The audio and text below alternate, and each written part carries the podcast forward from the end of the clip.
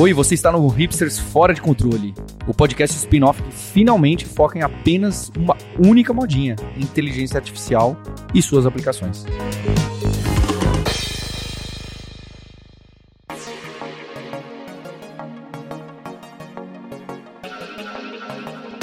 Bom, e para esse episódio aqui, o 12 já, que bacana episódio do Hipsters Fora de Controle, eu, Marcos Mendes, estou aqui com o Fabrício Carraro, que é Product Manager da Alura, também com o André Cunha, desenvolvedor de soluções de IA na Alura, e o Henrique Lopes, que também é dev aqui na Alura. E nessas, na última semana, né, rolou a imersão em IA da Alura, é, dentre as novidades que pintaram por lá, muita coisa bacana que o pessoal fez, né, com base nas aulas, etc., nos vídeos, na imersão inteira, muita ferramenta legal é, foi desenvolvida, e em meio a isso tudo, pintou a informação, e já está no ar, na verdade, a Luri, que é a IA da Lura. Eu fui, fui vendo de orelhada ali o desenvolvimento, acompanhando o pessoal comentando sobre isso no nosso Slack interno aqui, e vocês, em maior ou menor grau, estiveram envolvidos, né?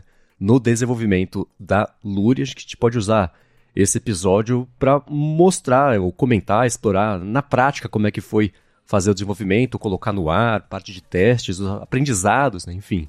Quem quer começar? Eu vou começar aqui, Marcos, falando um pouquinho né, sobre a imersão, né? Só um comentário rápido sobre a imersão para quem participou, que é ouvinte aqui, né? A gente pôde ver várias ferramentas, né? Não só o ChatGPT, que teve várias aulas, na verdade, sobre como usar o ChatGPT de uma maneira melhor, né? Com muitos conceitos de engenharia de prompt, coisas mais avançadas, assim, mas também outras ferramentas, né? A gente chegou a ver o ChatGPT para brincar com Google Sheets, né? Tabelas, aquelas coisas. A gente viu também a plataforma, o playground lá do GPT por trás, né? Que você usa, tem que usar a sua API, você tem que pagar e tudo mais. Teve várias coisas desse sentido, né? E a gente no final teve até código, né? Para quem quisesse ir para casa, a gente deu um códigozinho que o pessoal podia usar em casa, que ah, inclusive eu posso até disponibilizar aqui um link que vai estar na descrição desse episódio aqui. Se você quiser brincar um pouquinho, você está com a conta paga, né? Pagou a API do GPT da OpenAI, você vai poder brincar um pouquinho com código e conceitos de temperatura, de token, né? Que são várias coisas que a gente viu durante a imersão de IA. E no final a gente mencionou exatamente o que você falou, Marcos, da Luri, né? Que eu tive uma, uma aula de dúvidas, na verdade, ontem, né? Na quinta-feira, com o pessoal do Discord que acompanhou a imersão e o pessoal do Discord que acompanha a Alura em geral mesmo, que foi apresentando um pouco da plataforma da Alura e agora tem uma essa diferença do plano e agora tem essa diferença no plano Pro que antes a diferença principal era a Alura Língua, né, que você podia aprender inglês, espanhol e o curso inglês para devs, né, nesse plano era o principal diferencial. E agora tem a Lure também, com 100 mensagens por semana, que é a nossa IA basicamente que vai te ajudar nos cursos, né? Então você tem, por exemplo, uma aula, o exemplo que a gente viu ontem era uma aula de Python e você tinha ali, ali embaixo, né, para algum dos cursos a Lure já está disponível. Você clicava, abria ela e o título da aula, era, ou daquele vídeo, na verdade, era a função print e variáveis. E aí eu só perguntei, eu abri a Luri e eu perguntei como funciona essa função. Eu não falei a função print em Python, eu não especifiquei nada. Ela sabe, ela está treinada e ela me respondeu. A função print em Python é usada para blá blá blá blá. E aí eu só escrevi exemplo e ele já me deu, a Luri, né, já me deu um exemplo embaixo disso que foi uma coisa muito impressionante, que eu acho que vai ajudar muito, muito os nossos alunos aí nos próximos cursos. E a gente está aqui, né, com o André e com o Henrique, que ajudaram, participaram bastante do desenvolvimento da Luri. E eu queria que vocês contassem pra gente como é que foi, né? Desde a ideia, de onde surgiu a ideia da Luri e também o como que vocês pensaram em organizar, em estabelecer a arquitetura disso, né, de rodar até o momento atual que a gente está em uma versão beta, mais ou menos? Acho que a ideia surgiu ali mais ou menos em março, acho que foi quando começou a ter um boom maior das IAs e a gente estava tentando é, pensar em como a gente poderia é, colocar a IA para ajudar os estudantes da Lura, né, as pessoas que estão estudando com a gente.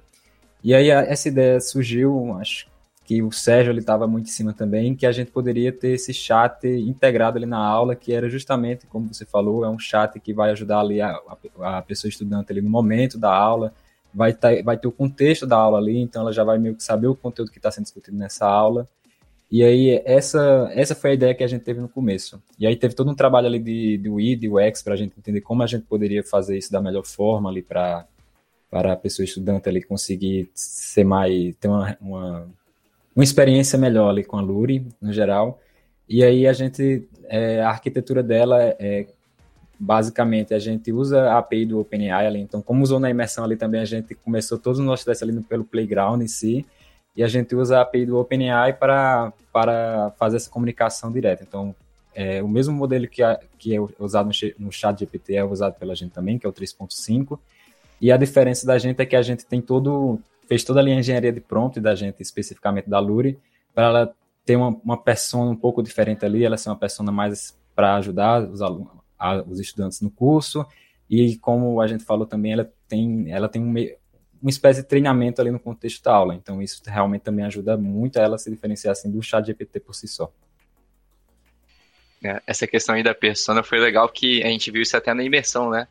Lá no Playground, a gente conseguiu. Eu não lembro quem foi, se foi o Sérgio, foi o Paulo, que eles falaram: ah, você é um professor de física que vai usar gíria para responder um aluno. Então, mais ou menos essa ideia que foi usada aqui na, na Luri também.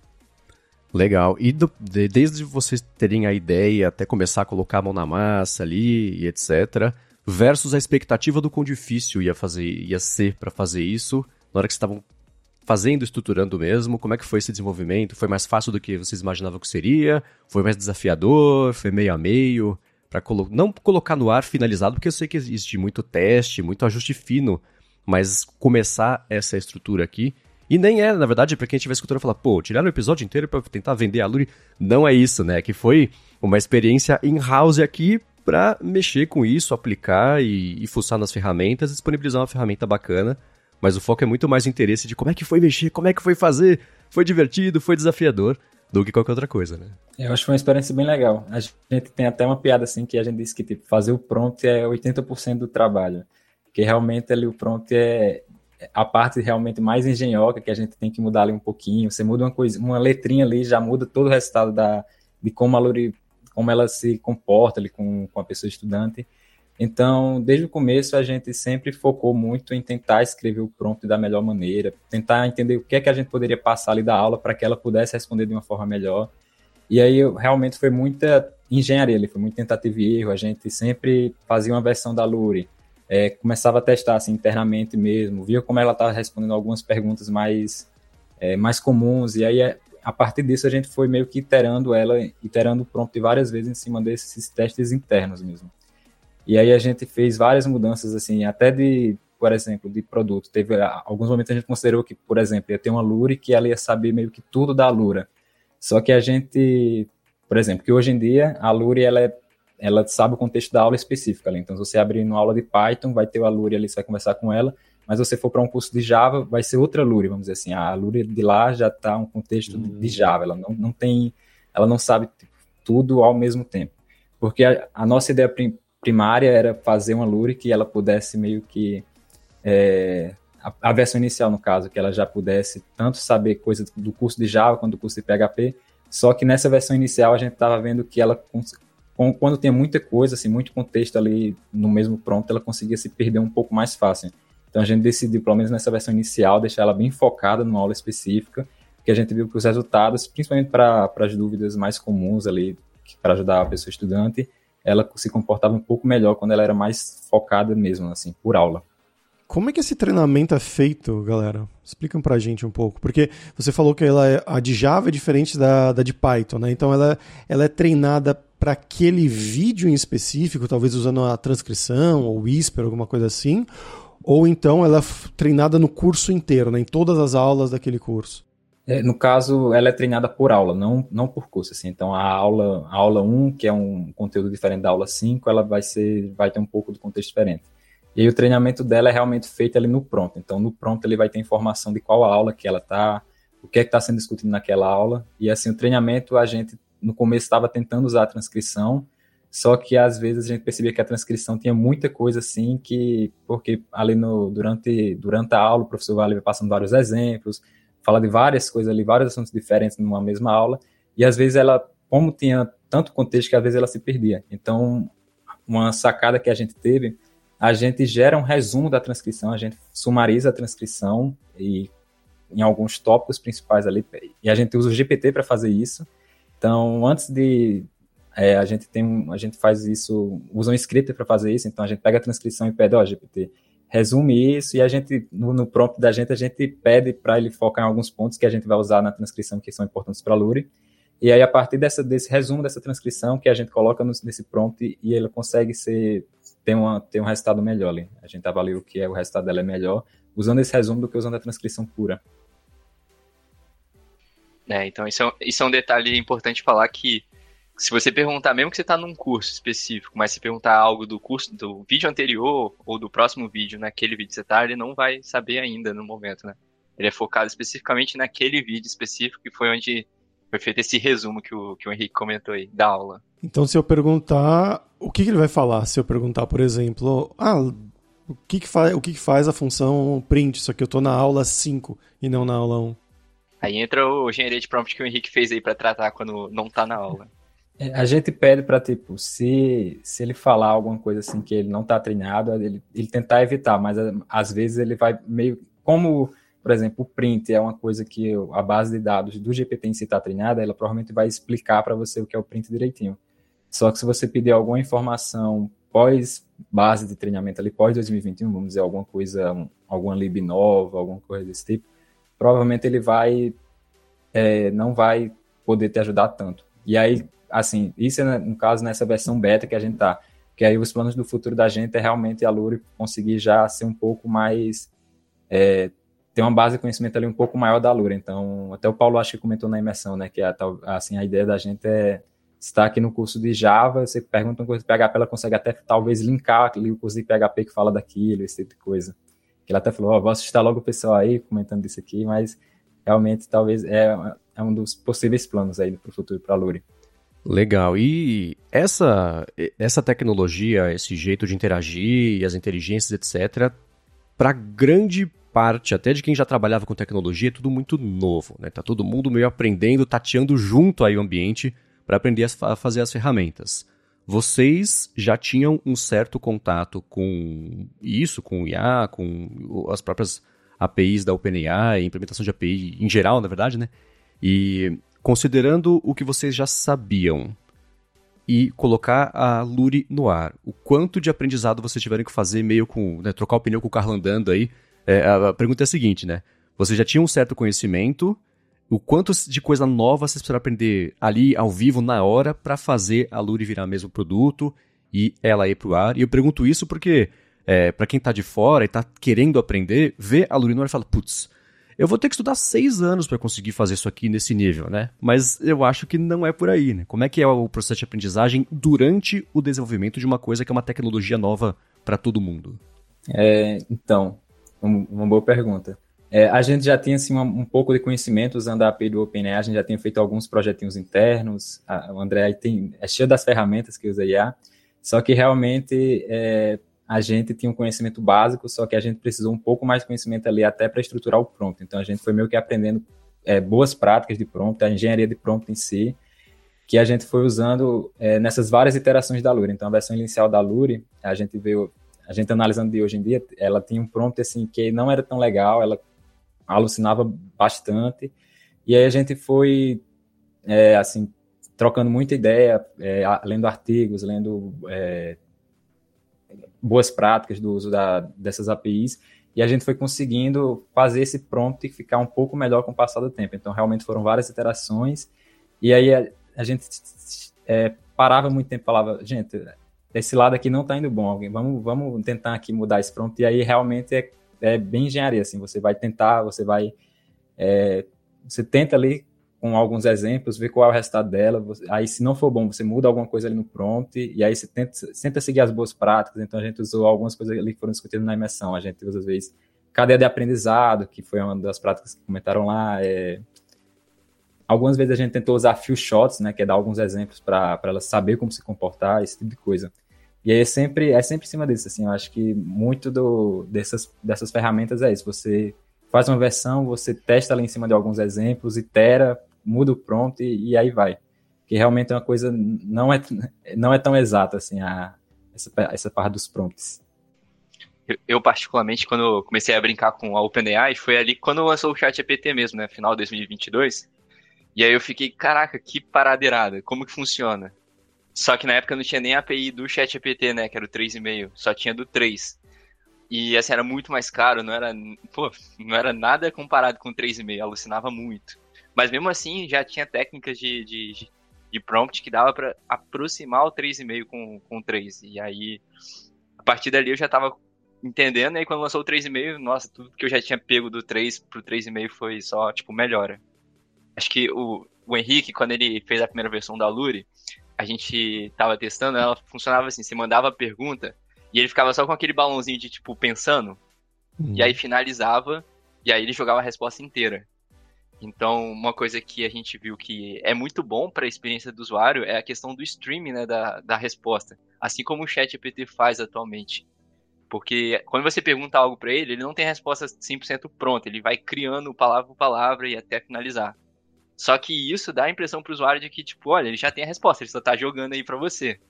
Só que não é isso, né? Então, a gente pegou e fez a mesma coisa pra Luri, que é a questão do streaming. Essa foi uma parte que deu. Que eu demorei pegar como que fazia e, e eu e o Henrique a gente conseguiu aplicar ali no. Henrique aplicou na, na versão final da Luri, mas ficou bem legal. Que aí o usuário já vê a resposta sendo escrita antes dela ter sido finalizada ainda, né? Isso é muito massa. Tenho duas perguntas, pessoal. De uma de tecnologia, que é vocês codaram isso em que linguagem? É, como a Lura é toda em Java, então tá em Java também. A gente tá, tá usando Java. Java ali para com Spring Boot, esse tipo de coisa. Bacana. E a outra é que a Lura já está disponível para os alunos, né, em versão beta e tudo mais, o pessoal já começou a usar oficialmente. E eu imagino que vocês estejam analisando esses dados, né? Inclusive as perguntas que os alunos fazem. Como é que tem sido isso? Então, a gente, no momento, ainda está um pouco manual, assim, a gente ainda está analisando as conversas, assim, olhando mesmo as conversas só que a gente também já tem ideia de até a, talvez usar a própria o próprio chat GPT para também ajudar a gente a ter, um, a ter uma visão melhor sobre essas conversas, né? Talvez sumarizar ali o que foi discutido naquela conversa, esse tipo de coisa. Mas no momento ainda está sendo mais manual, porque esse, esse, primeiro momento, como a gente está na versão beta, a gente ainda está pegando muitos. É, a gente está vendo ainda como está sendo os usos da Alure, assim, para que os alunos estão usando mais a Alure, o que é que a Alure ainda não responde tão bem, porque a gente está usando isso para justamente incrementá-la nas próximas versões. Assim fazer esses ajustes. E o pessoal está usando só pro, pro tema da aula mesmo ou eles estão saindo disso um pouco às vezes? Às vezes o pessoal faz assim uma pergunta é, até de suporte da Lura, então meu vídeo não está funcionando. E aí a Lura até ela consegue ajudar um pouco, assim, mas às vezes também ela ela, ela fala, ah, manda um e-mail para suporte@lura, sabe? E aí ela até consegue ajudar, mas não não é o que ela foi assim desenhada para, mas o pessoal às vezes usa assim. Às vezes pede recomendação, recomendação de um curso, assim, tô querendo estudar Java, alguma coisa. Aí, às vezes, ela também tenta responder alguma coisa ali. A gente ainda está tentando entender, mas o caso dos principal mesmo dela, assim, que é o que a gente imaginou que realmente está sendo mais usado, é justamente na hora da aula. Estava vendo uma aula de Python, então, ah, não entendi porque o professor fez o código dessa forma aqui. Aí ela responde lá direitinho, não entendi porque a estrutura usou essa variável que não é essa. E aí ela, como ela está treinada ali no Codala, ela consegue responder e a gente vê que está realmente ajudando o pessoal. Então tem muita gente, o pessoal é muito educado com a Luri. Então chega lá, boa noite, Luri. Tô com dúvida nesse ponto aqui. aí no final, obrigado, Luri. Então o pessoal tá, tá sendo até educado assim com a Luri. É, isso, isso eu faço também no, no GPT lá, sempre que ele me responde, eu mando um obrigado, porque quando eles virarem nossos overlords, eu já tô protegido. Você manda um por favor também, quando eu vou pedir as é. coisas. É. A gente percebeu, até estava discutindo com, com o Sérgio lá, eu e o Henrique, que, que as pessoas estão perguntando de uma forma bem legal. Então, tá bem melhor do que a gente imaginava, porque a gente achou que eles iam fazer perguntas. Tá? O pessoal ia fazer perguntas que não que o a Luri ia responder de forma errada ou algo do tipo. Mas isso talvez tenha em parte peso por causa da imersão. Até as ferramentas internas que a gente já usava aqui, a gente está usando o ChatGPT para algumas coisas internas na Lura. Quem fez a imersão falou: olha, agora eu tô com uma outra noção de como pedir algo específico na ferramenta e o resultado está muito melhor do que antes quando eu usava. Então, talvez o pessoal já até viu como que faz uma pergunta pro ChatGPT e aí por causa disso, as respostas da Lura estão também saindo bem legais.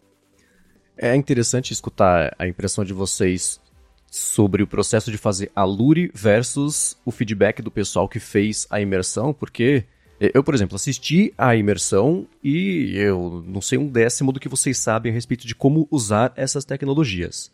Então eu vejo, o, né, claro, Ali foi com o Paulo, o Guilherme e o Sérgio ensinando, mas com a estrutura toda de vocês, todos que ajudaram e todas também que ajudaram por trás para fazer a imersão, a gente pensa, bom, eles sabem tudo sobre isso e estão me passando conhecimento, bacana. Aí, escutando vocês falarem a respeito dessa estrutura da Lure especificamente, dá pra ver que vocês estavam exatamente na mesma posição, né? Eu sei um pouquinho, eu tô começando aqui, vou aprender durante o processo a fazer isso dar certo, tentativa e erro, e vai pro ar. E vocês comentaram sobre hoje o que me parece ser essa limitação do conhecimento da Lure para aplicar para cada um dos cursos, cada uma das aulas, etc. Né? Que você falou, ah, tá com a pergunta, tá fazendo curso de Java, quer saber sobre alguma outra coisa, ela não vai ter esse contexto. Isso é uma limitação das APIs, da tecnologia atual disponibilizada pela OpenAI, ou se você for pensar no que já existe hoje no mercado disponível de ferramentas, daria para fazer isso de fazer ela ser essa inteligência mais onisciente sobre os cursos e sobre a minúcia de cada uma das aulas da Alura? É, eu diria que atualmente até daria para fazer sim, só que, por exemplo, ela tem conhecimento que no curso de Java a gente comenta sobre coisa X, no curso PHP ele comenta sobre tais tópicos, e aí quando o usuário faz uma pergunta, ele meio que faz uma busca ali nessa base do, do que ele tem salvo e essa tipo de coisa.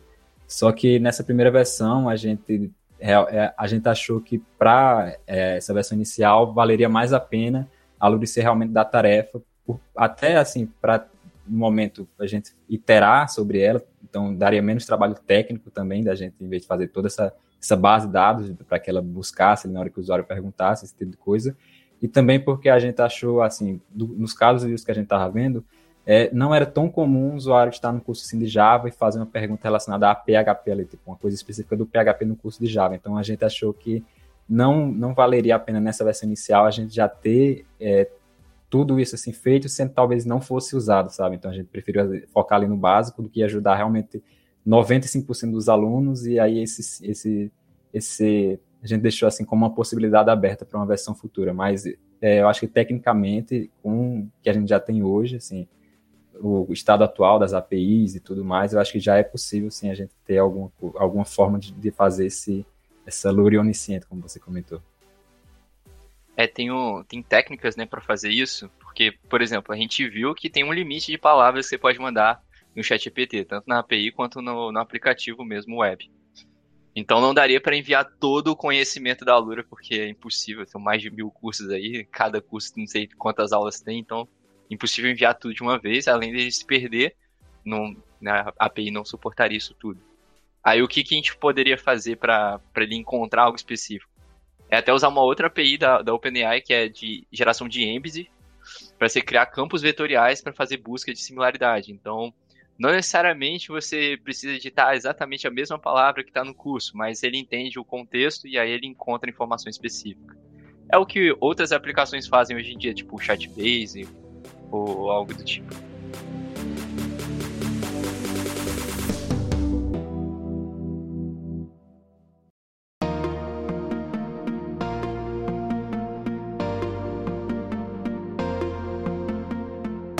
Bom, e para essa segunda parte que geralmente é reservada para a gente comentar sobre estudos e a parte mais viajada que a gente brinca, né, que é sobre as nossas opiniões e projeções que nem tem que virar realidade, mas o que te espera, os nossos anseios, alguns dos medos também sobre IA, eu acho que eu queria explorar um pouquinho com vocês, dentro do que vocês aprenderam ao fazer a estrutura toda e colocar a Luri no ar, que tipo de coisa vocês veem que daqui a 5 anos, daqui a 10 anos, né, é difícil extrapolar assim, mas ainda assim que vocês veem nesse quesito de assistente inteligente voltado para estudos, otimização de estudos, para onde vocês acham que isso vai apontar? Qual é a expectativa que vocês têm de, de uma experiência da Luri em 2028, por exemplo?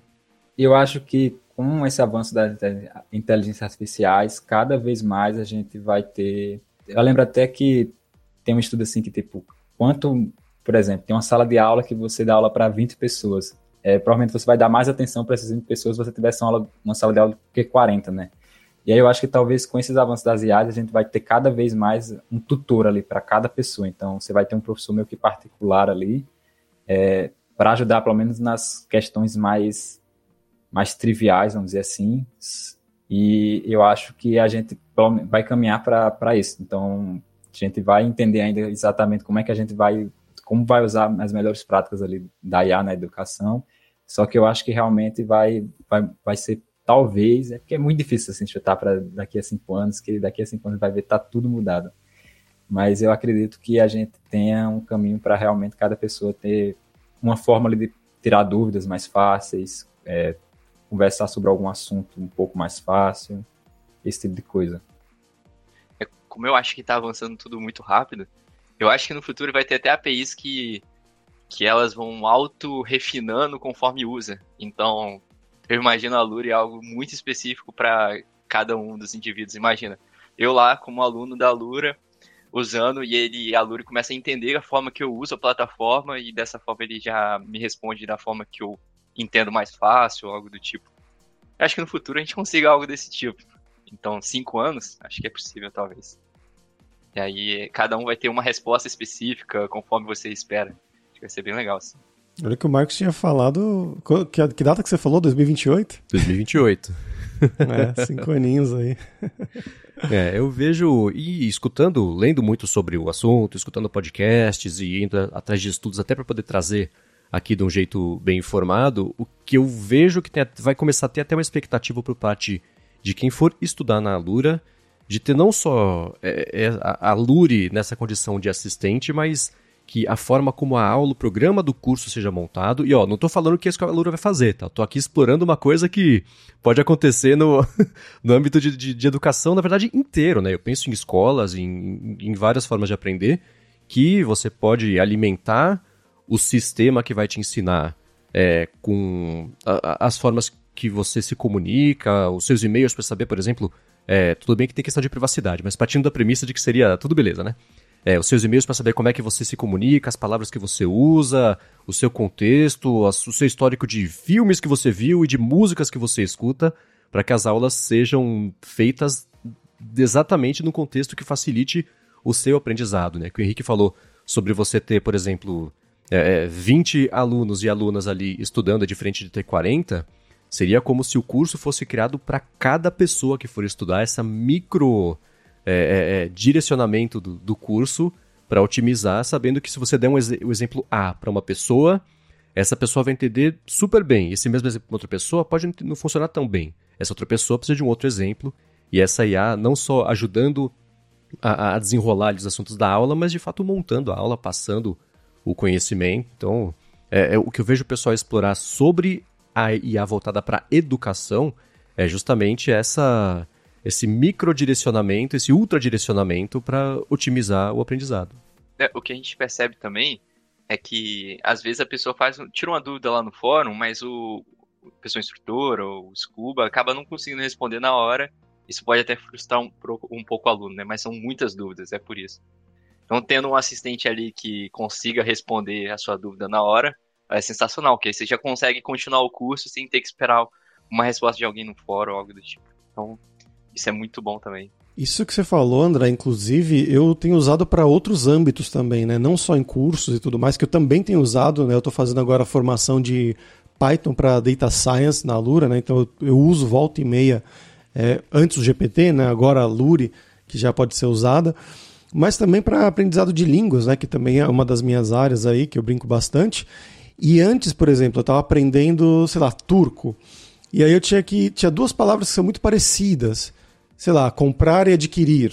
Algo assim, não é exatamente isso, né? Mas algo assim. E eu, eu via duas palavras assim em turco, né? Que eu via a tradução era a mesma, era comprar. Eu, mas qual que é a diferença, né? Qual que é, talvez uma mais formal, outra mais informal, mais usada ou menos, tal.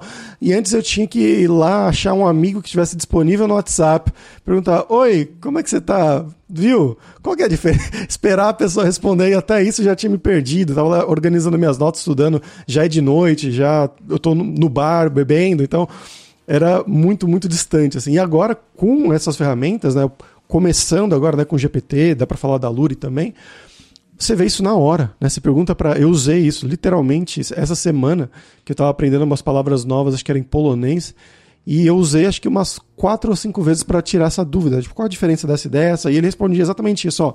Essa palavra é um pouco mais informal, então você vai usar com seus amigos e tudo mais. Essa outra é um pouco mais formal e mais literária, é mais rara na fala. Então, na hora eu tinha uma resposta assim que, tipo, claro, pode ser que ele esteja inventando isso, mas pelo treinamento, né, com base no treinamento do, do GPT, é muito provável que ele realmente tenha essa informação e que ele saiba que realmente essa palavra é mais informal e essa palavra é mais formal, até para aquelas brincadeiras que a gente faz, né? Escreva agora como se você fosse Shakespeare. Escreva um e-mail para o meu chefe, né? Que vai ser uma coisa bem mais formal e tudo mais. Então é, é bem interessante essa coisa de resposta na hora. Você está estudando e ele te dá a resposta na hora sem você ter que mandar um e-mail para o fórum, uma mensagem no fórum, enfim, um e-mail para alguém. Até um experimento interno que a gente está fazendo aqui na, na Alura, a gente está começando a tentar ver como que funciona a legendagem dos vídeos, né? E aí a gente está usando o GPT justamente para, além de ter a legenda em português, ter também em espanhol e inglês. E aí o legal de usar o GPT para isso é que ele entende o contexto da frase, então não fica uma tradução palavra por palavra igual o Google Tradutor da vida.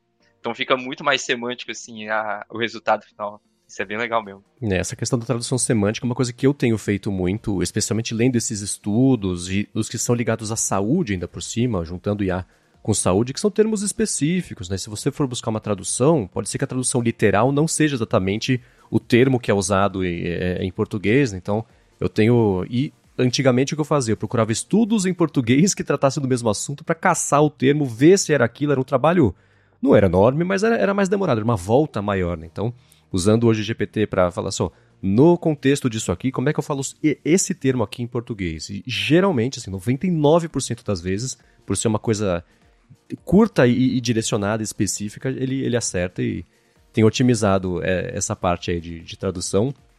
E sobre o, os estudos, eu vou recomendar para quem quiser escutar um podcast chamado Possible, que é com o Reid Hoffman, que é o presidente executivo do LinkedIn, e ele tem é, é a chefe de gabinete dele, que eles chamam, né, Chief of Staff dele, que é a Arya Finger, e eles entrevistaram o CEO, que é o Mustafa Sullivan, que era da DeepMind, e está hoje na Inflection AI, e a gente até comentou já daquele Pi AI, que é o assistente inteligente que eles montaram e disponibilizaram, que tem uh, como um dos principais direcionadores de interação compaixão e etc. Tem um sistema bacana de memória e aprendendo e lembrando os tratos pessoais ali de quem está interagindo para poder fazer e, sei lá, daqui um mês perguntou, você eu saí de férias, como é que foram as suas férias? Né? Um acompanhamento psicológico quase.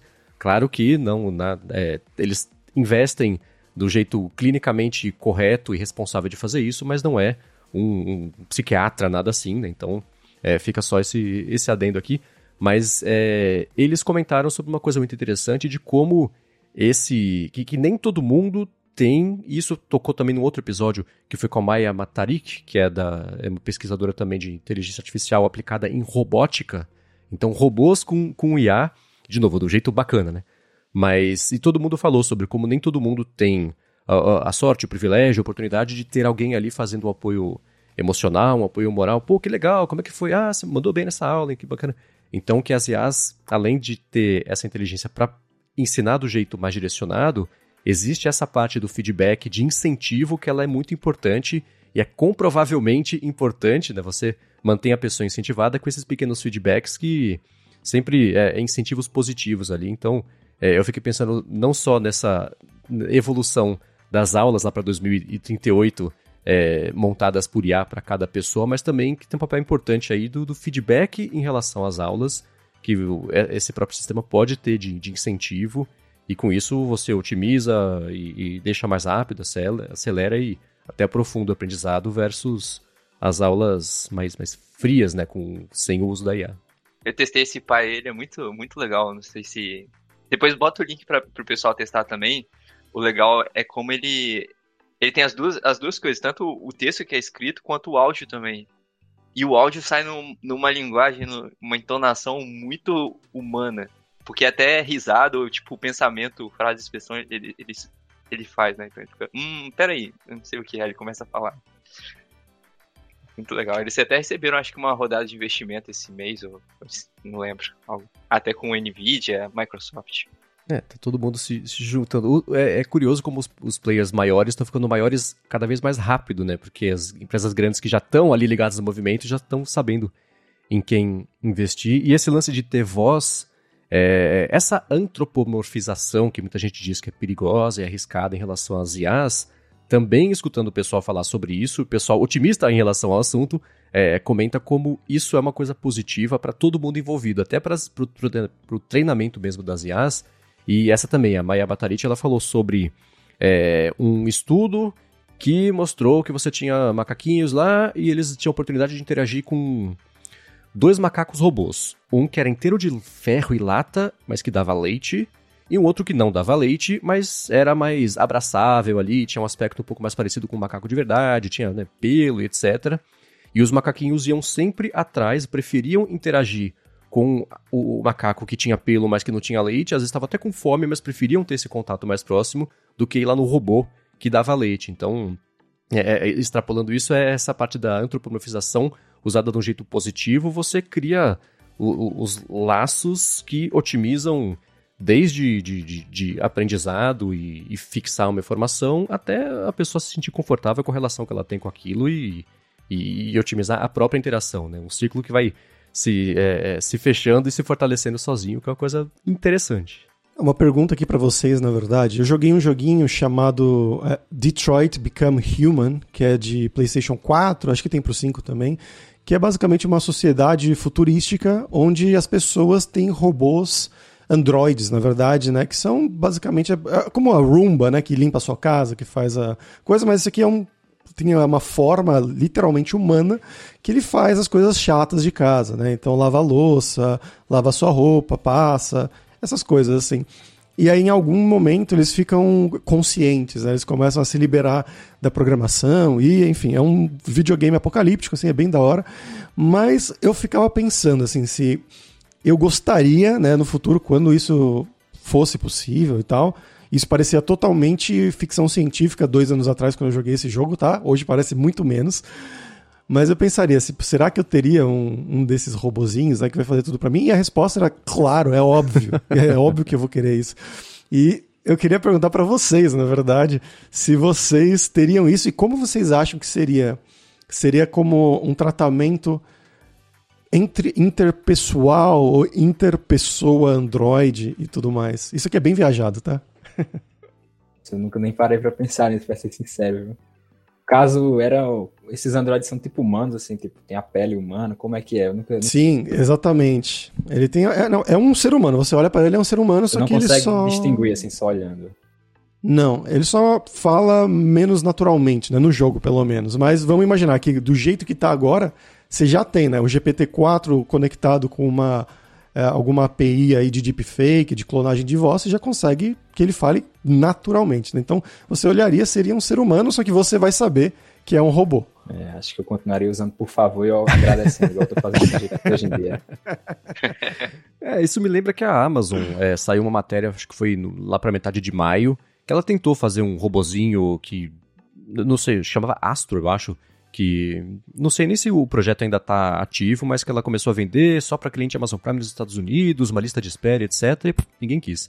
Mas aparentemente, de acordo com o The Verge, está fazendo uma segunda versão, essa conta já com uma IA generativa para ter né, uma interação ali, você conversar com o robô e não só pedir para ele ver se a porta da cozinha tá, tá, tá aberta ou se, sei lá, né, mede a temperatura do quarto, essas coisas que o outro robô fazia. Então, é, você comentou sobre parecer ser ficção e, e, tem de novo a ideia de estar mais perto do que a gente imagina. E claro que no caso desse robô da Amazon não seria esse robô super humanoide, até talvez como a Tesla quer fazer o dela na, nas, na, nas fábricas dela. Você tem a Boston Dynamics do outro lado aí fazendo esses robôs que sempre impressionam e assustam, né? E a aplicação de uhum. IA nisso, ela não só é provável, mas acho que ela é inevitável. Né? Tem casa se fosse uma coisa, por enquanto, bem aparentemente inofensiva. Um rumba com IA, beleza. Um robô humanoide, uh, ainda não. e o cachorro? O cachorro lá da Boston é, Dynamics. Esse é interessante. Eu vi, teve um, um youtuber, eu não, consigo, não lembro o nome dele agora, eu vou tentar achar e colocar na descrição, que ele fez um, um cachorro desses adaptado e colocava um copo no chão e falava, cachorro, vai lá, enche o copo com cerveja. Aí o cachorro ia lá, mirava, pá, e enchia o copo com cerveja. Eu falei, tá, tá aí uma aplicação para quem estiver afim. Mas, é, não sei. Bem útil, né? É, pois é, né? O bom é que o robô, pelo menos, a, a expectativa é que ele consiga limpar a própria sujeira, né? Esse tipo de coisa. e eu fico imaginando, né? O pessoal, hoje em dia, claro, a gente tem muita conexão emocional mesmo, né? Com, com animais, obviamente, né? Cachorro, gato, papagaio, mas com coisas a gente costuma ter também alguma conexão emocional, né? A caneca que a minha avó me deu que quando eu era criança, algo assim, né? E eu fico me perguntando se a gente vai ter uma conexão emocional com esses, vamos dizer, com esses animais robozinhos. E a priori eu acho que, que sim, eu acho que a gente vai ter, vai tratar eles talvez tão bem ou tão emocionalmente quanto a gente trata o cachorro ou o gato que a gente tem em casa. É, sem dúvida. Existe, por exemplo, a gente tocou uma vez num ponto perto desse, em algum episódio já passado do, do Hipster Fora de Controle, e eu acho que estava o Guilherme conversando com o Sérgio a respeito disso, e falando, pô, se você olha hoje como o pessoal já trata as, as máquinas e até alguns animais, né? Então extrapola isso para robôs, a gente pode esperar mais ou menos a mesma coisa. Não sei. Eu acho que vai exigir até uma responsabilidade de quem for comercializar esses produtos para é, seja uma forma responsável essa interação, porque quem tem é, a minha impressão e não, não tenho. Não sou. A gente brinca no outro podcast, mas eu não sou engenheiro de relações pessoais, tá? Mas ainda assim é quem tem a tendência a criar uma dependência afetiva a objetos ou a pessoas, pode ficar numa situação mais vulnerável nessas interações com robôs, porque o, o robô vai estar lá interagindo sozinho, etc., sem um acompanhamento de fora ali. Então acho que vai caber às empresas, na verdade, saberem, ou terem pelo menos que fazer essa, essa inteligência de um jeito responsável, saber até onde você pode ir nessa relação com o humano e até onde ou você recomenda, fala, acho bom você procurar um acompanhamento, ou não, esse tipo de coisa eu não posso fazer, ou, ou manter ali a conversa num, num, num, cercadinho mais seguro ali, né? Porque a minha impressão é que a gente tem sim, é como você falou, né? você tem, a gente tem é, afeto pela caneca, é claro que vai ter um afeto por qualquer tipo de, de interação com um robô que tenha comportamentos ah, que a gente possa antropomorfizar. Né? Eu quase consegui falar sem tropeçar. Então acho que é meio inevitável, na verdade, que isso vai acontecer. Ah, isso que você fala das empresas, Marcos, é muito otimista, cara. é o nosso papel aqui, né? De, de, previsão pessimista tá cheio, né? Vamos tentar Sim. olhar num outro espectro, mas eu, o que eu vejo, e é bacana, é tanto a parte da imprensa quanto a parte de quem consome essas tecnologias tem uma expectativa cada vez maior de que tem um comportamento responsável por parte das empresas, né? Então, se esse vetor continuar, especialmente numa tecnologia que todo mundo, por natureza, já tem um pouco de medo porque cresceu vendo Exterminador do Futuro ótimo, né? a gente vai forçando as empresas a fazerem isso do jeito mais responsável, mostrando que a gente espera que elas façam de saída coisas assim.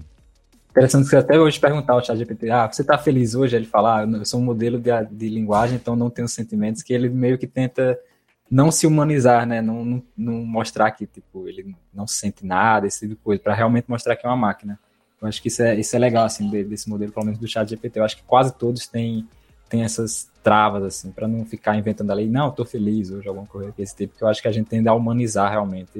Eu lembro que eu, eu li algum fórum, alguém falando, tipo, hoje em dia se sente mal quando vai jogar algum jogo com os gráficos muito bonitos, é tipo, um jogo de violência, vamos dizer. Que ele sente que, tipo, aquilo dali tá mais real ainda do que, por exemplo, se for jogar um GTA de 2005, assim, que no GTA 2005 você cometer ali a sua violência não, você sabia que aquilo dali não era, não, não, não, era humano nem nada desse tipo, só que hoje em dia ele diz que os gráficos estão tão bonitos que ele se sente mal hoje em dia ao fazer isso. Aí imagino que muita, muito desse controle não venha somente das empresas, mas por regulação, né? Que é um tema que a gente vem batendo com frequência aqui no Fora de Controle, que os próprios líderes, né? O CEO Sam Altman, essa galera aí, eles vêm falando com uma ideia pró-regulação que me parece uma coisa bem positiva, né? Sabe-se lá como isso vai ser feito e onde isso vai ser feito, né? Se todos os países vão adotar isso, mas é, a priori é uma coisa bem positiva, me parece. É, eu queria ver eles irem um pouco além de falar nos regule e que eles falassem como. Porque eles sabem uhum. muito bem onde o calo vai apertar e onde não vai. Né? Exato. Você fala, não, eu quero sim ser regulado e, e, e, beleza, sabendo que os congressos mundiais aí geralmente movem a passo de formiga sem vontade. Fala, tá, né, você tá só se colocando como inocente na minha história, mas as perguntas assim, tá, como que, como seria uma regulação? o que, que vocês veem de, de não para cumprir isso, mas até para saber até onde eles estariam dispostos a serem regulados, e o medo seria só em coisas que não fazem a menor diferença, ou se seria de fato uma regulação eficiente a respeito disso. Concordo plenamente. Bom, pessoal, é, bastante papo a gente bateu aqui. Acho que foi bastante interessante para vocês, né? Espero que vocês tenham gostado. Que continuem seguindo aqui toda sexta-feira no Fora de Controle, né? Mas falando ainda, né, sobre a imersão da Alura, a imersão de inteligência artificial que a gente teve durante essa última semana. Hoje, exatamente hoje, sexta-feira, dia 30 de junho, é o último dia que o desconto ainda está válido. A gente está oferecendo um desconto de 15% em todos os cursos da Alura, né, na matrícula, para tanto o plano Plus, que é o plano mais básico, quanto o plano Pro. Você vai poder se matricular em qualquer um deles com 15% de desconto, que não é uma coisa muito frequente na Alura, isso não acontece praticamente nunca, um desconto tão alto assim.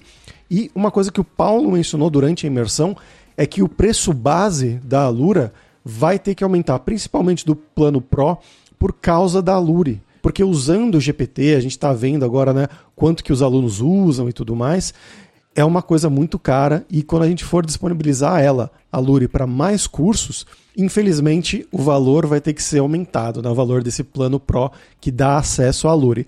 Então, Hoje, se você se matricular ainda hoje, você vai ter acesso aos 15% de desconto no plano anual, né? Você vai ter esse valor por um ano, não vai mudar até a sua próxima renovação. Então aproveite, eu vou deixar o link aqui, como sempre, na descrição do episódio, mas é alura.com.br barra promoção barra imersão traço IA. Então vai lá e matricule-se hoje ainda com 15% de desconto, porque amanhã, sábado, não vai ter mais. Muito bem, pessoal. Obrigado, André, Fabrício e Henrique, por terem ajudado a gente a entender melhor aqui para onde está apontando o uso da IA para ensino, enfim. É, e especialmente a Luri também foi um papo bem bacana. Esperamos que vocês tenham gostado. E na sexta-feira tem mais hipsters fora de controle. Hipsters, abraços, tchau.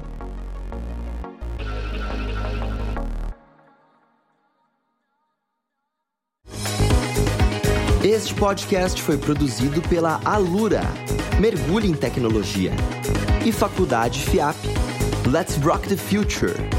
Edição Rede Gigahertz de Podcasts.